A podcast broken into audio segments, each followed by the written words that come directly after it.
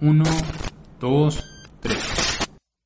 Bienvenidos al podcast El dinero no viene con instrucciones. Mi nombre es Ricardo Chavero, soy director general de Network Consulting. Llevo más de 10 años invirtiendo en el mercado de valores y me encanta aprender sobre cómo cuidar el dinero. Y yo soy Brenda Gómez, soy asesora financiera. He ayudado a más de mil personas a mejorar y sanar sus finanzas. También disfruto mucho de aprender sobre el dinero.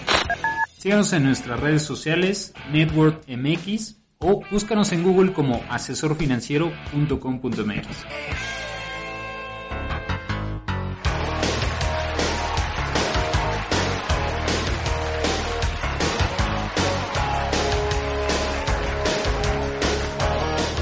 ¿Qué tal? Bienvenidos al podcast El dinero no viene con instrucciones. Mi nombre es Ricardo Chavero y el día de hoy les tenemos un invitado muy especial. Eh, el mismísimo Daniel Urias de Cultura Financiera. Es director y fundador de este proyecto que a mí me encanta, que, ha ayudado a tantos mexicanos a promover el tema de finanzas personales, educación financiera. Antes él fue coordinador de relaciones públicas en, Seguros Monterrey New York Life. Eh, estuvo, digamos, en, en, esta área, digamos, este, pues coordinando sobre todo acercamiento con, personas, es licenciado en comunicación. Eh, mi estimado Daniel, doy la bienvenida al podcast El dinero no viene con instrucciones. Muchas gracias por estar aquí. Hola Ricardo, muchas gracias a ti por la invitación y pues encantado y muy, muy, honrado de que me hayas invitado a platicar pues de, de este tema que es el tema de todos los días y la razón de ser de, de cultura financiera. Claro que sí, Daniel. Oye, Daniel, me gustaría empezar hablando de, hemos notado, digamos, que en los últimos años ha habido esfuerzos muy importantes que se han hecho desde la industria financiera hasta personas que han lanzado ciertos proyectos sobre el tema de finanzas personales. Cuéntanos un poquito más de cultura, acuérdense, se escribe como cool, ¿no? Cultura financiera para los que nos escuchan. ¿Cómo, cómo decides empezar este proyecto? ¿Por qué decides empezarlo? Cuéntanos un poquito acerca de él. Pues como lo mencionabas ahorita, pues yo estuve casi cinco años trabajando en Seguros Monterrey, en la parte de relaciones públicas, y luego pues comencé también a ver temas de, contenido para redes sociales. Eh, el, gran, pues yo creo que el detonante de esto fue una ocasión, y es, anécdota, que mm, dije yo, no, pues es que creo que necesitamos ser más, más llamativos para las personas en redes sociales. Esto derivado de que, pues como todas las empresas, empezaban a quererle hablar a los millennials, que, ese, que ese siempre ha sido desde hace algunos años como el coco de muchas empresas grandes y grandes y además de, muchos años de, trayectoria, ¿no? De experiencia, cómo, cómo reinventar o cómo reconfigurar su lenguaje para poder hablar de forma más más clara y más fácil con esta generación y pues evidentemente se requerirá con las que vienen y ya están. Pero en este caso en particular, pues el tema era con, con millennials, eh, querían llegarle una nueva forma de comunicarse, etcétera, etcétera. Y pues yo proactivamente, que se me ocurre subir el primer meme en, en la historia de esas redes sociales, Okay. Y toma la que se me pusieron bien panteras y hubo ahí un, una gran indignación que porque pues no, no, no estábamos preparados para eso. Digo, hoy lo entiendo, eh, pues al final es, son situaciones diferentes, enfoques, aproximaciones distintas desde una aseguradora. Digo, ni siquiera era nada, y, y digo, hoy en día cultura financiera es horario infantil todo el tiempo a cualquier hora, o sea, jamás utilizaré eh, nada, nada que pueda ofender o, ser despectivo, etcétera, etcétera. Y en este caso, pues también era un meme muy, muy inocente que finalmente, pues no, no llamó, no, no cayó muy bien, ¿no? Pero entonces de ahí nace este punto de decir es que necesitamos que haya un medio independiente, digamos, que pueda hablar como se le pegue la gana de este tema y si quiere hacer, y además digo, eh, también parte de todo esto, ¿por qué y, brevemente, cultura financiera, pues es un, es un medio en digital de generación de contenido sobre educación financiera en donde por ahí así del 90% de lo que publicamos son memes. Memes con un tema que te lleva a algún punto de finanzas, inversiones, retiro, etcétera, etcétera, pero pues, con memes. Ahora, ¿por qué con memes? Porque te decía, primero yo me di cuenta que hacía falta hablar como se habla en redes sociales de este tema que realmente, o sea, las conversaciones y, y, parte de la dinámica de las redes sociales, pues es esto, es buscar temas de coyuntura, reírte de ellos, con ellos, compartirlos, comentarlos, asimilarlos a situaciones de la vida cotidiana. Y eso es, eso son las finanzas personales, es parte de nuestra vida diaria, no son temas lejanos a nosotros. Y si además le puedes agregar este toque de humor que te decía, pues parte del por qué lo hago así es porque eh, digo, además de que yo estudié comunicación, periodismo, caí en el mundo de las finanzas por la experiencia en la, en la, parte corporativa en una aseguradora, en un programa de radio previamente, etcétera. Pues yo amo hacer reír a la gente, o sea, de toda la vida me ha encantado hacer reír a las personas, algunas he tomado algunos cursos de stand-up, de improvisación, he dado ahí dos, tres shows de open mic, o sea, nada profesional, pero me encanta hacer reír a la gente. Entonces, pues esta era una gran oportunidad de juntar todos esos puntos, la facilidad de saber comunicar gracias a, esta formación profesional, el conocimiento en temas financieros derivado de la experiencia de tantos años de estar dentro del sector financiero y finalmente pues este gusto de nacimiento de querer hacer reír a las personas. Y, y afortunadamente pues la combinación ha funcionado bastante, bastante bien y, el resultado es increíble. Al día de hoy, con tres años que tenemos de haber formado cultura financiera, pues estamos hablando de que ya es prácticamente una comunidad de 400 mil personas entre todos los, los, medios que tenemos hoy, que básicamente es Instagram, Facebook, Twitter, YouTube, son las principales. Eh, recién lanzamos un podcast también, tenemos 14 semanas que eh, publicamos podcast semanalmente. Acabamos de abrir una cuenta de TikTok, pues a ver qué, pues porque hay que adaptarse.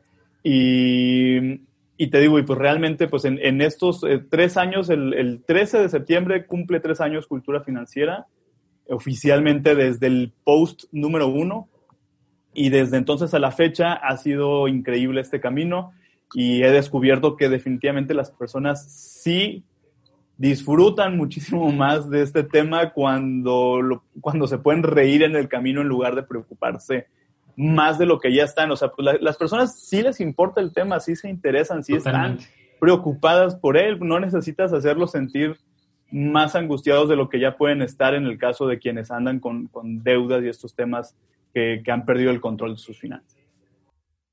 Totalmente, Daniel. Además, creo, a veces se, se nos olvida a muchas personas que eh, la comedia es otro medio de comunicación, ¿no? Es, es, otra forma en la que puedes hacer llegar mensajes y lo perciben obviamente de, de, una forma muy distinta, ¿no? Entonces, enhorabuena, felicidades por esos tres años y a la comunidad que, que estás llegando, Daniel.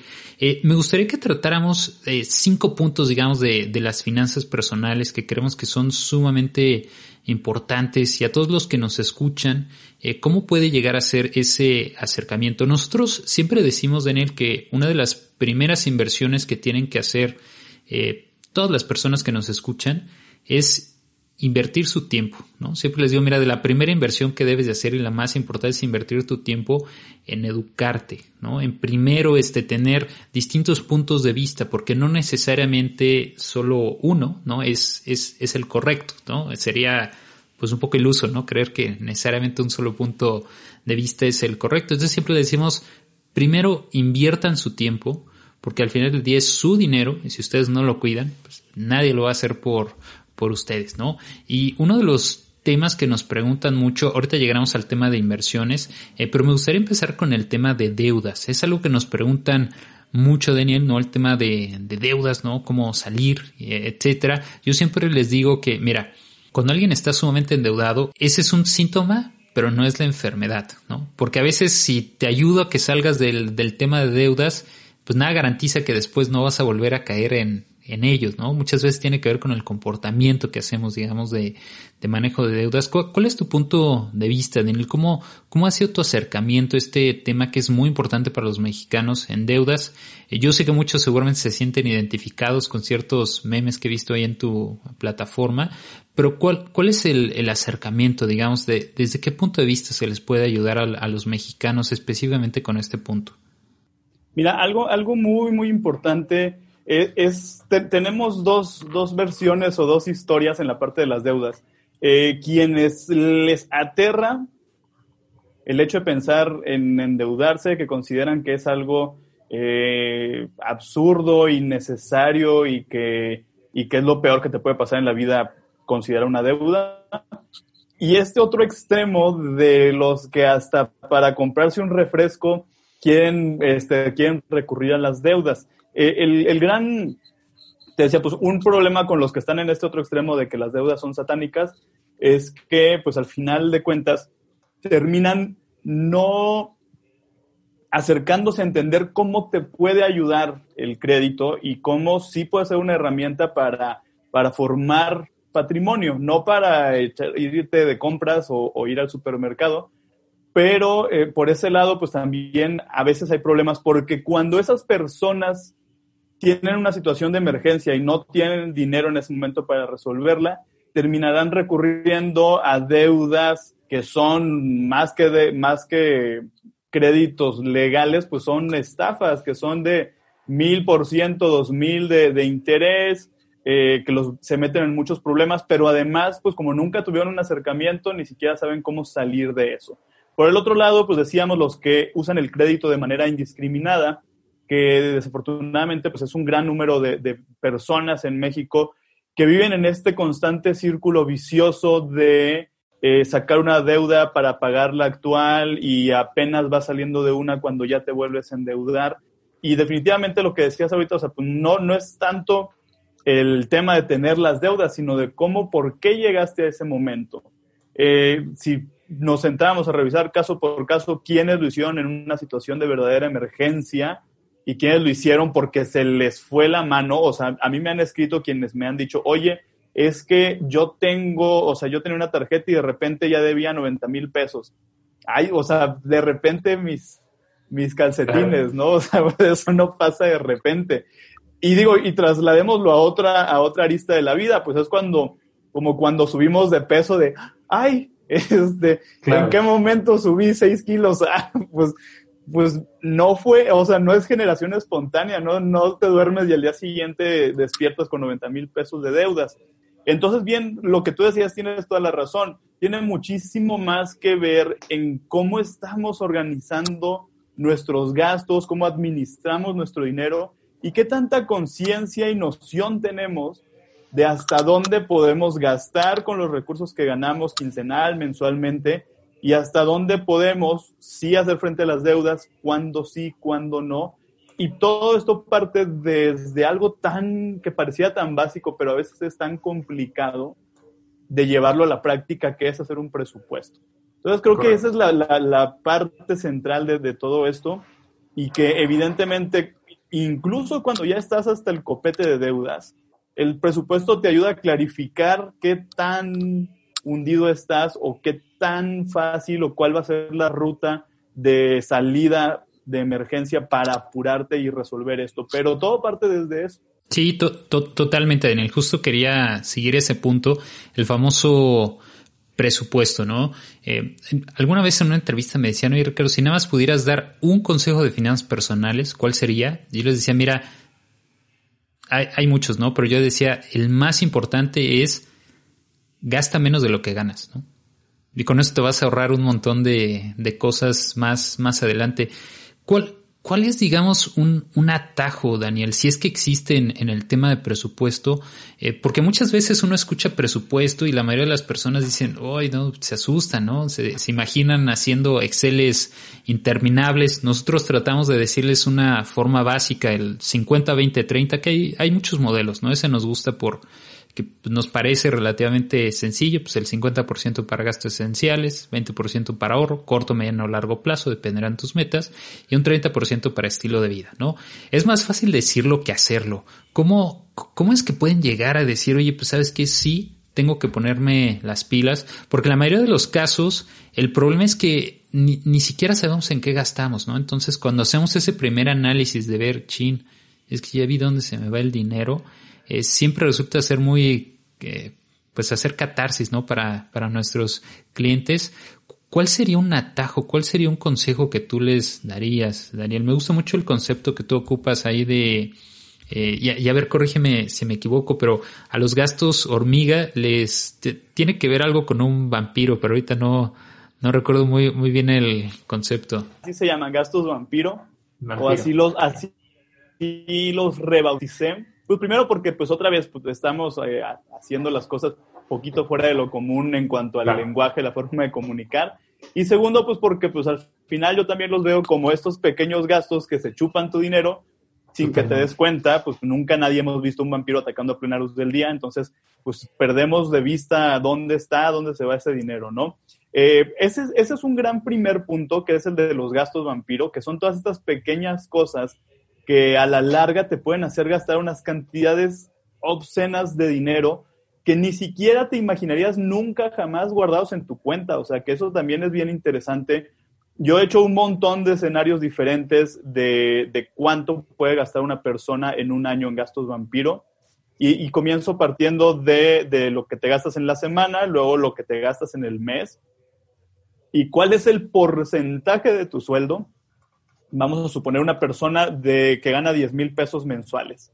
Te puedo firmar donde quieras que sin broncas en el mes puede gastarse entre 1.600 hasta 2.000 pesos en antojos, refrescos, galletas, cigarros, chicles, chelas, etcétera, etcétera, etcétera. Y estás hablando lo que decíamos ahorita, que ese ya ahí nomás de saque, ya va casi un 20% de lo que ganas al mes en el, o sea, en el puro consumo de cosas chiquitas. O sea, no estamos hablando de irte a un restaurante, no estamos hablando de, salir de fin de semana. No, no, no, nomás en, el, en, eh, ahí en la botana, ¿no? Entonces, eh, algo, por ejemplo, que el efecto de, de los gastos vampiro, ahí te va un ejercicio así rapidísimo, que son eh, un refresco de 3 litros en el caso de una familia. Esto me tocó y, o sea, es una situación real que la viví en Chiapas, en un municipio que se llama Yajalón, en donde es una comunidad cafetalera de muy escasos recursos. Digo, porque ya dicho así, nota al pie, pues la situación de los cafetaleros en México es que les compran a peso y luego lo revenden a muchísimo más de lo que lo compraron, entonces la situación económicamente ahí es complicada. La pregunta de, las personas a, quienes les di la plática fue de dónde saco para, para ahorrar en estas condiciones. Y entonces le dije, vamos a platicar primero de ustedes, que pues, a la hora de la comida, ¿con qué comen? No, pues con una coca. Ah, ¿y de cuánto es esa coca? No, pues de tres litros. ¿Y cuánto cuesta la coca de tres litros aquí? Eso fue el año pasado, ahorita seguro ya subió, costaba 37 pesos. El promedio de cocas que se echaban ahí eran 5 cocas por semana. 5 por 37, 185 pesos. Una semana, el año tiene 52 semanas. Por 52 semanas son 9,620 pesos. 9,620 pesos exclusivamente en el, en el consumo de ese refresco que es, y yo les pregunté, ¿alguna vez han tenido 10 mil pesos ahorrados? No, pues nunca y eso está imposible, no se puede. Eh, digo, ya después de haber establecido ahí un acercamiento con respeto y confianza y todo, pues no llega uno también a decirle, pues así digo, como los doctores, ¿no? De encuérate este, ya, vas conociendo cada caso, pero el punto es que, por supuesto que puedes ahorrar esos 10 mil pesos, o sea, sin ninguna bronca. Y no te estoy quitando, no te estoy diciendo, deja de comer frijoles y arroz, este, pues no, te estoy diciendo, deja de tomar refresco, que pues no es un elemento esencial para la vida, ¿no? incluso hasta trae beneficios a la salud el, reducir el consumo. Ahora entonces, pues el punto aquí de, este, básico eh, es empezar de a poquito, analizar pequeñas fracciones. Si yo quiero hacer el presupuesto de todo el año cuando jamás en la vida he hecho un, ni siquiera anotado un peso de lo que gano y gasto, pues me voy a volver loco. Empiecen en cortito, una semana, ok, ¿qué viene esta semana? Ah, pues salidas al trabajo, este, voy a desayunar en la casa o este, este miércoles me echo mi tamalito, pero lo pongo en el presupuesto. Y ese es el punto, que comencemos en lapsos breves, que los podamos controlar, pero sobre todo que tengamos capacidad de analizar esos espacios en donde estamos comenzando a hacer estos registros y esta programación.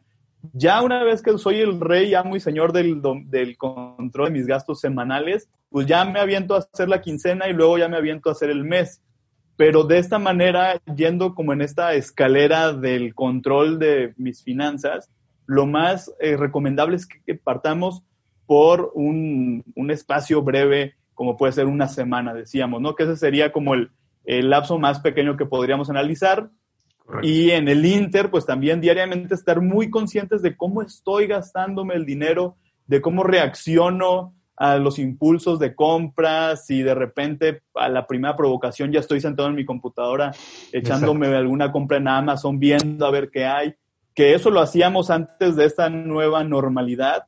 Había personas que el fin de semana se iban al centro comercial a dar la vuelta a ver qué se les pegaba y entonces pues evidentemente algo se te va a pegar segurísimo. Hoy en día hay personas que se meten a las tiendas online a ver, no, ya no, nomás ando curioseando y guardando cosas en mi wishlist, a ver qué onda, si luego me animo, pero generalmente terminan siempre dejándose seducir por alguna oferta, cosas que piensa uno que necesitan o que les buscas una razón lógica y una justificación para comprarlas, aunque realmente ni la tengan, pero eso medio te hace sentir tranquilo. Entonces, pues yo partiría por eso, comenzar en lo cortito, ser, controlar, eh, una semana y de ahí seguirnos hasta, hasta el infinito, ¿no?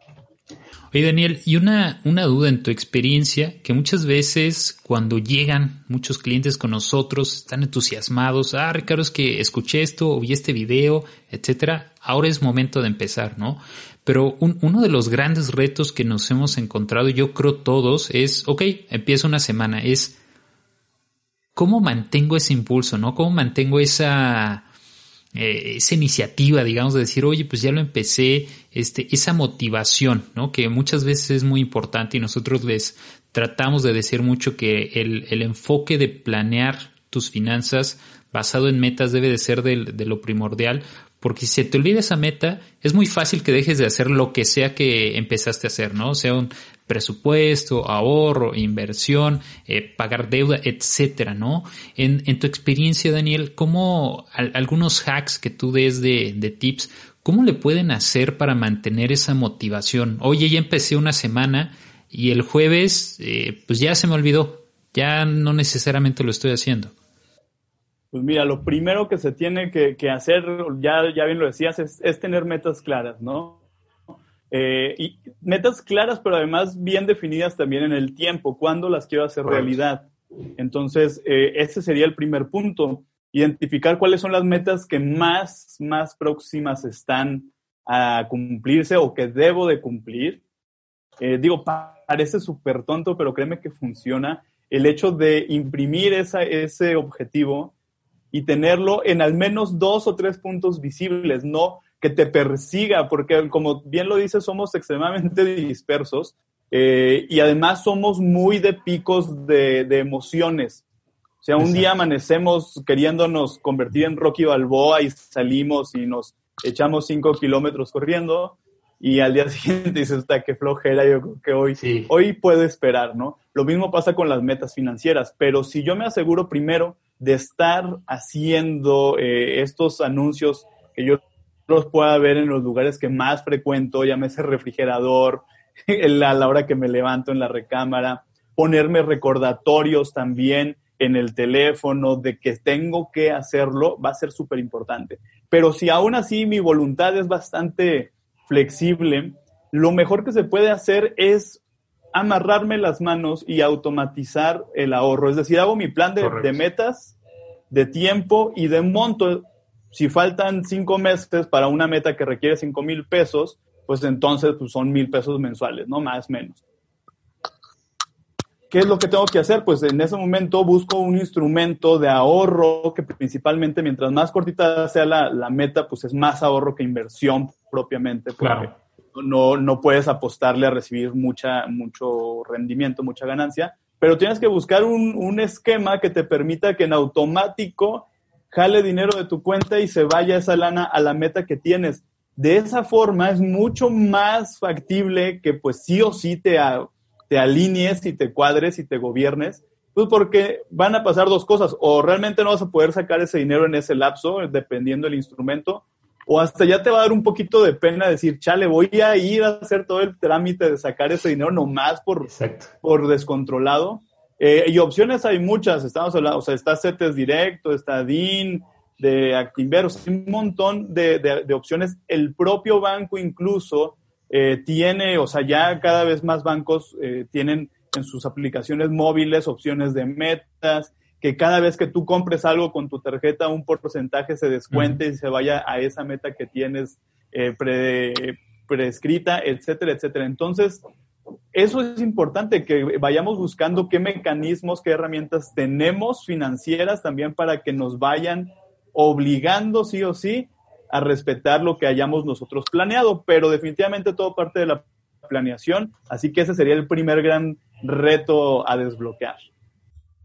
Correcto, sí, creo, diste un muy buen tip que lo hemos mencionado varias veces aquí, Daniel. El tema de la automatización, yo lo veo como, como hacíamos el, el ejercicio, ¿no? Oye, pues si quiero hacer ejercicio y demás, afortunadamente en el tema financiero tenemos esa ventaja que lo puedes automatizar en muchas otras cosas que nos gustaría hacer, leer determinado número de libros al año, este, hacer ejercicio, etcétera, no tenemos esa ventaja de automatizar algo, ¿no? Siendo que específicamente en el tema de finanzas sí podemos automatizar. Entonces, siempre que se pueda, hemos hablado aquí de sin fin de fondos, este, fondos indexados, este, automatizaciones como CETES, eh, antes estaba Pigo, GBM Fondos, DIN, etcétera. Hay muchas opciones para poder hacer estas automatizaciones. Sí es importante que se automatice, porque eso obviamente nos ayuda. Oye, mi estimado Daniel, y ya para ir cerrando, este, Todavía ahí me gustaría algunos otros, pero vamos a resumirlo. Creo yo es una de las metas más importantes que, que tiene nuestra generación, Daniel, que es el tema del retiro.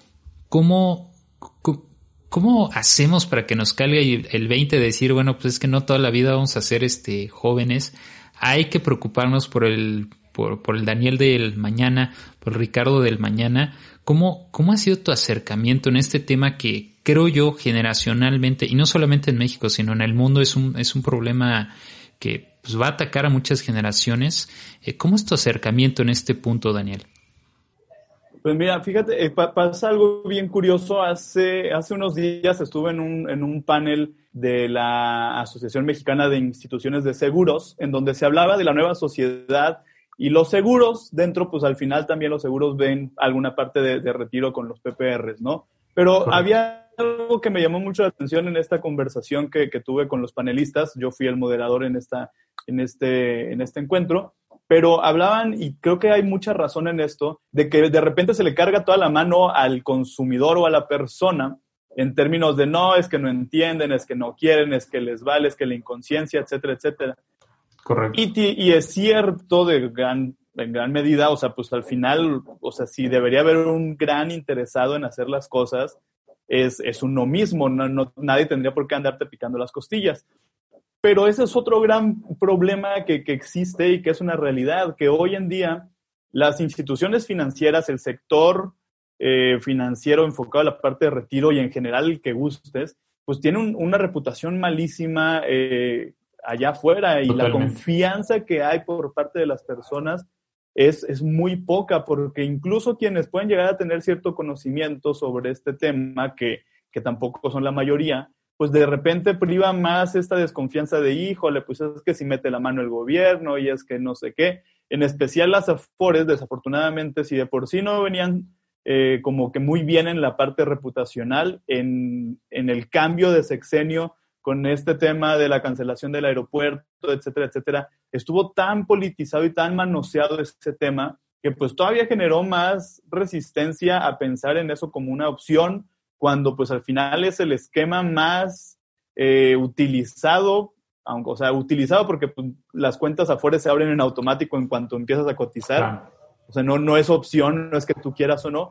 Pero, el, o sea, voy a todo este rollo porque las empresas y, y el sector financiero sí necesitan una, una muy buena chamba de, de trabajo reputacional, de explicar, de contar esas historias, si quieres, con memes, con ser más amigables, acercarse a las personas, porque definitivamente hay, hay una gran falta de comunicación del sector financiero hacia afuera.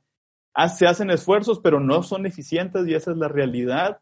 Y no somos suficientes personas tampoco de forma independiente como lo puedo hacer yo, eh, Sofía Macías, Morris Dieck, Querido Dinero, eh, Suicidando Algodines, etcétera, etcétera. O sea, todos los que estamos hoy en esta, digamos, como que nueva ola de, de especialistas en el tema, pues al final no, no es suficiente y los recursos que tiene el, sector financiero y la organización que deberían de tener, tendría que enfocarse en comenzar a hacer este tema mucho más confiable, claro, cercano, amigable, etcétera, etcétera. Por el otro lado, pues sí, es un tema cultural. Pensamos que no nos vamos a hacer viejos o somos hiperfatalistas y a mí no tienes idea la cantidad de veces que me han dicho, ay, pues ni voy a llegar a los 65 años, ni para qué me preocupo. Claro. Y así, pues, ¿y a ti quién te dijo? ¿Quién te asegura eso? ¿Tienes una bola de cristal? Y al contrario, estadísticamente, pues la, la, la esperanza de vida y las condiciones evolutivas, quitando este año, este, nos indican que, que, conforme el tiempo avance vamos a, ir viviendo cada vez más. Y ejemplos tenemos muchísimos. E incluso te puedo asegurar que muchísimas de las personas que, asumen o temen morir antes de los 65, eh, tienen familiares que andan rondándole los 70, 80, 90 años sin broncas. Ese es un, un, indicador que yo puedo vivir también hasta esas edades sin problema.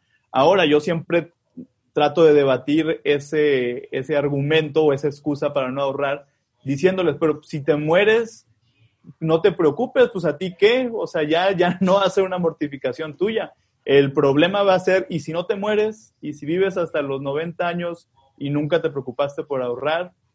Correcto. Y finalmente en esta reflexión, y, este es el argumento de vuelta que me dan, es, no, pues sí, pues si me muero no hay problema, pero ya dejé de disfrutar ahorita ese dinero que estuve guardando. Y esa es gran parte del problema en, en muchas, en muchas personas estoy hablando México y el nivel Latinoamérica, no es exclusivo de nuestro país, de buscar constantemente la gratificación inmediata de todos los días y entonces vas dejando de lado estas, estas grandes recompensas que solo se consiguen con el esfuerzo, la disciplina, el orden y generalmente en el largo plazo. Es decir, respetar un plan de ahorro tres, cuatro, cinco años nos parece imposible y dolorosísimo, pues imagínate pensar en respetar un plan de ahorro de 30, 35 años, ¿no? Entonces, eh, creo que sí es mucho una parte cultural, es mucho una parte de autoconocimiento y autocontrol, pero definitivamente estoy convencido de que también a nivel sector financiero se tiene que, se tienen que cambiar muchas cosas en la manera de hablar de esto. Totalmente, Daniel. Creo tienes mucha razón. Se, debe de ser por, por ambas partes, ¿no? Tanto el sector financiero como sí, obviamente también el usuario debe em, empezar a entender ciertos puntos, ¿no? Eh, mi estimado Daniel, te agradezco mucho. Este ha, sido muy interesante, digamos, un punto de vista de cómo acercar las finanzas. Se me hace muy importante la, la labor que estás haciendo de acercar con eh, pues digamos de una forma más amable, ¿no? A través del tema de memes, este, con un poquito de risa, porque al final del día, pues todos ocupamos el dinero y lo vamos a seguir ocupando toda la vida. Mister Daniel, te agradezco mucho. ¿Cómo te podemos encontrar en redes sociales, Daniel? Estamos como Cultura Financiera, lo hago tan largo porque como decías al inicio es cool, como cool en inglés, como chido. C-W-L, Cultura Financiera en Facebook, en Instagram, en YouTube en Twitter estamos como Cultura Fin porque se nos acabaron los caracteres. Y de manera, digamos, como que la madre de todas las redes la encuentran en nuestro sitio web, que ahí está toda la información de dónde encontrarnos, que es www.culturafinanciera.com. Listo, muchas gracias Daniel. Muchas gracias a todos los que nos escuchan. Ha sido un gusto. Recuerden que nos pueden encontrar como network.mx o nuestras redes sociales como networkmx o asorfinanciero.com.mx. Muchas gracias. Hasta la próxima.